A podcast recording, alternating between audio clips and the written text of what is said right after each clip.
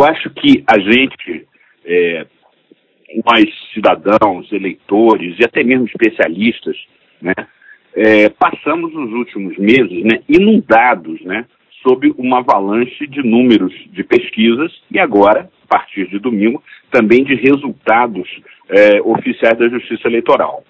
Né? Muito bem, é, é muito número. É importante a gente tentar extrair um significado maior de, to de todos esses números, né? E o significado que eu consigo discernir, que eu consigo extrair, é o seguinte: essa eleição, ela foi marcada, né, principalmente por um repúdio à política tradicional, à maneira tradicional de fazer política, à maneira tradicional dos políticos se apresentarem, e também um repúdio especialmente forte ao lulopetismo. Quase 30 milhões de eleitores não compareceram às urnas, segundo dados né, do TSE. Foi um nível de, de abstenção de 20,3%, que é o mais alto desde 1998. Então isso reflete um pouco né, esse repúdio dos eleitores? Olha, sim, também o, o voto, o, o, como a gente costuma dizer em pesquisa, não existe não existe voto nulo, nem voto em branco, muito menos abstenção, entre aspas, a favor. Entendeu? Não existe voto nulo, voto branco e, e, e abstenção governista, né? então, eles são, eles são contra. É, por definição, é um voto contra, é, para usar uma, uma expressão muito, muito utilizada, contra tudo que aí está, né? Eu tenho a impressão que o Haddad, ele vai é, precisar buscar principalmente aí, nesse pool de, de votos brancos, nulos e, sobretudo, de abstenções, né, a esperança para ele se viabilizar no, no, segundo turno. Nós estávamos bem mobilizados desde o começo, não é? E para mudar, não é, o quadro atual da política, da economia brasileira, etc. E comparecemos em massa às urnas. Agora, a taxa de renovação da Câmara, ela foi maior também nos últimos 20 anos, né? Como que o senhor avalia essa mudança? Tanto na Câmara quanto no Senado, né? O Senado também foi impressionante, foi uma renovação de 85%. É, praticamente de cada quatro senadores que tentaram a reeleição, três não foram reeleitos, né? Eu não tenho exatamente aqui agora de cabeça esse percentual de renovação da, da Câmara, mas parece que foi mais de 55%. Veja, veja só, no caso da Câmara, a gente precisa explicar. É, comparativamente, né, em termos internacionais, as nossas taxas de renovação da Câmara dos Deputados são muito mais altas, normalmente, do que, por exemplo, as taxas de renovação uh, no Congresso americano. Né? No Congresso americano, o, a, a, enfim, a, as instituições políticas elas têm uma série de incentivos para que os parlamentares, os congressistas, façam longas, longas e ininterruptas carreiras. Né? E muitas vezes o camarada para de concorrer, né, não concorre à eleição seguinte, por uma decisão dele de se aposentar. Né? Então, assim, as maiores taxas de renovação é, no Congresso americano ocorrem ao final de ciclos de carreira em que toda uma geração de políticos resolve se aposentar. Né? Mas, de uma maneira geral, a renovação lá é, rarissimamente ultrapassa os dois dígitos. Aqui não. Aqui, desde a redemocratização, nós temos taxas de renovação sempre superiores a 40%. Né?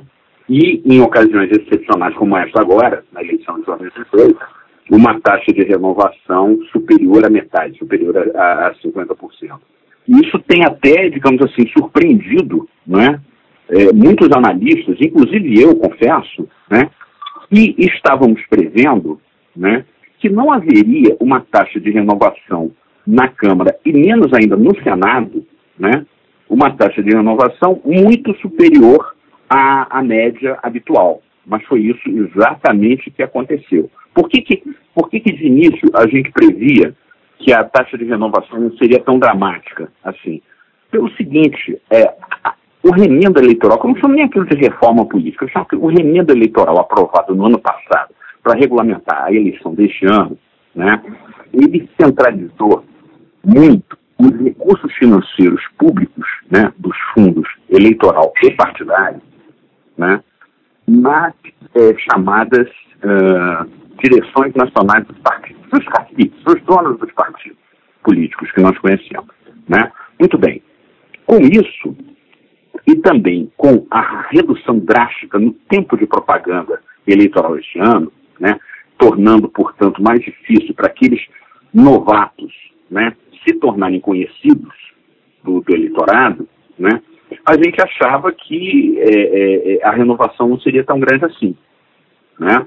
Os, os, os líderes partidários agora comandando esse mundaréu de dinheiro público né, dos fundos partidário eleitoral, eles escolheriam aqueles seus candidatos de confiança, né, parentes, amigos próximos, etc. Né, e o eleitor, em geral, ficaria sem tempo de conhecer muitos novatos. Mas não foi isso que aconteceu. Né? Parece que prevaleceu sobre todas essas, digamos assim, sobre todos esses obstáculos à renovação, uma vontade muito grande de renovar. Uma outra questão também foi o Senado. Nos próximos anos ele vai estar mais fragmentado, né, com um número maior de partidos. O que, que isso significa?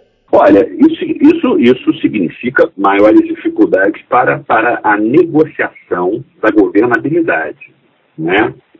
É, quanto mais fragmentado o quadro partidário eh, das bancadas no Congresso, tradicionalmente maior tem sido a dificuldade do presidente da República negociar.